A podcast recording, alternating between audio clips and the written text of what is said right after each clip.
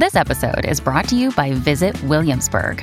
In Williamsburg, Virginia, there's never too much of a good thing. Whether you're a foodie, a golfer, a history buff, a shopaholic, an outdoor enthusiast, or a thrill seeker, you'll find what you came for here and more.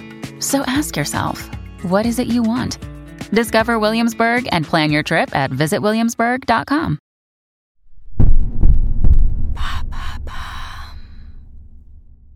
Qu'est-ce que le perfectionnisme émotionnel? Merci d'avoir posé la question. Si un génie sortait d'une lampe magique devant nos yeux, beaucoup d'entre nous feraient le souhait d'être toujours heureux. Le philosophe grec Épicure disait d'ailleurs Le bonheur n'est que dans le contentement de l'esprit et du cœur. Ainsi, le bonheur ne dépendrait que de nous-mêmes. Beaucoup souhaitent être heureux ou heureuses en toutes circonstances. Sur les réseaux sociaux, vos amis ou les influenceurs et influenceuses que vous suivez se montrent toujours sous leur meilleur jour. On se dit qu'a priori, vouloir être tout le temps heureux est plutôt sain. Pourtant, à l'excès, cette façon de penser peut avoir des effets délétères. Ah bon, mais pourquoi?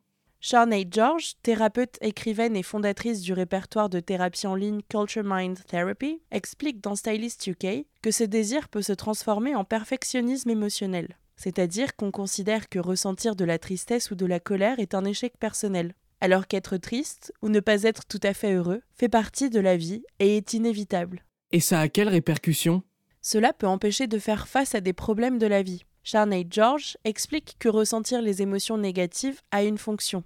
Vouloir toujours ressentir une certaine émotion, le bonheur en l'occurrence, signifie souvent que vous ne comprenez pas la valeur que d'autres émotions peuvent offrir. Chaque émotion négative est un signe indiquant un problème qui nécessite votre attention. Ne pas s'autoriser une réaction négative nous empêche de nous questionner sur la situation dans laquelle on est. Est-ce que notre relation amoureuse ne nous comble pas? Est-ce que l'on se sent mal au travail? Est-ce que certaines situations nous font ressentir de l'anxiété? Est-ce qu'une amitié nous apporte plus de tourments que d'apaisement? Reconnaître les émotions permet de faire des ajustements et de nous apaiser. De plus, vouloir être toujours heureux ou heureuse peut avoir l'effet contraire car à chaque sentiment négatif ressenti, en plus de la contrariété, de la tristesse ou de la colère, on ressent aussi de la culpabilité. On tombe rapidement dans un cercle vicieux duquel il est encore plus difficile de sortir. Alors on est coincé dans un état négatif.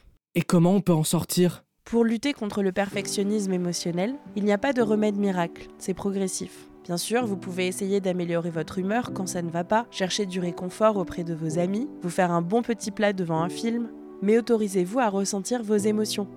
Charney George conseille. Il y a plusieurs façons de s'améliorer si l'on souffre de perfectionnisme émotionnel. Par exemple, vous pouvez essayer de prendre le temps de ressentir et d'apprendre à connaître vos émotions et de remarquer ce que vous ressentez dans votre corps. Vous pouvez également vous entraîner à décrire vos émotions à voix haute ou à les écrire pour vous aider à réfléchir à ce que vous ressentez. Et si vous avez du mal, vous pouvez trouver un thérapeute qui peut vous aider à prendre ces mesures. Voilà ce qu'est le perfectionnisme émotionnel. Maintenant, vous savez, un épisode écrit et réalisé par Antonella Francini. Ce podcast est disponible sur toutes les plateformes audio et si cet épisode vous a plu, n'hésitez pas à laisser des commentaires ou des étoiles sur vos applis de podcast préférés.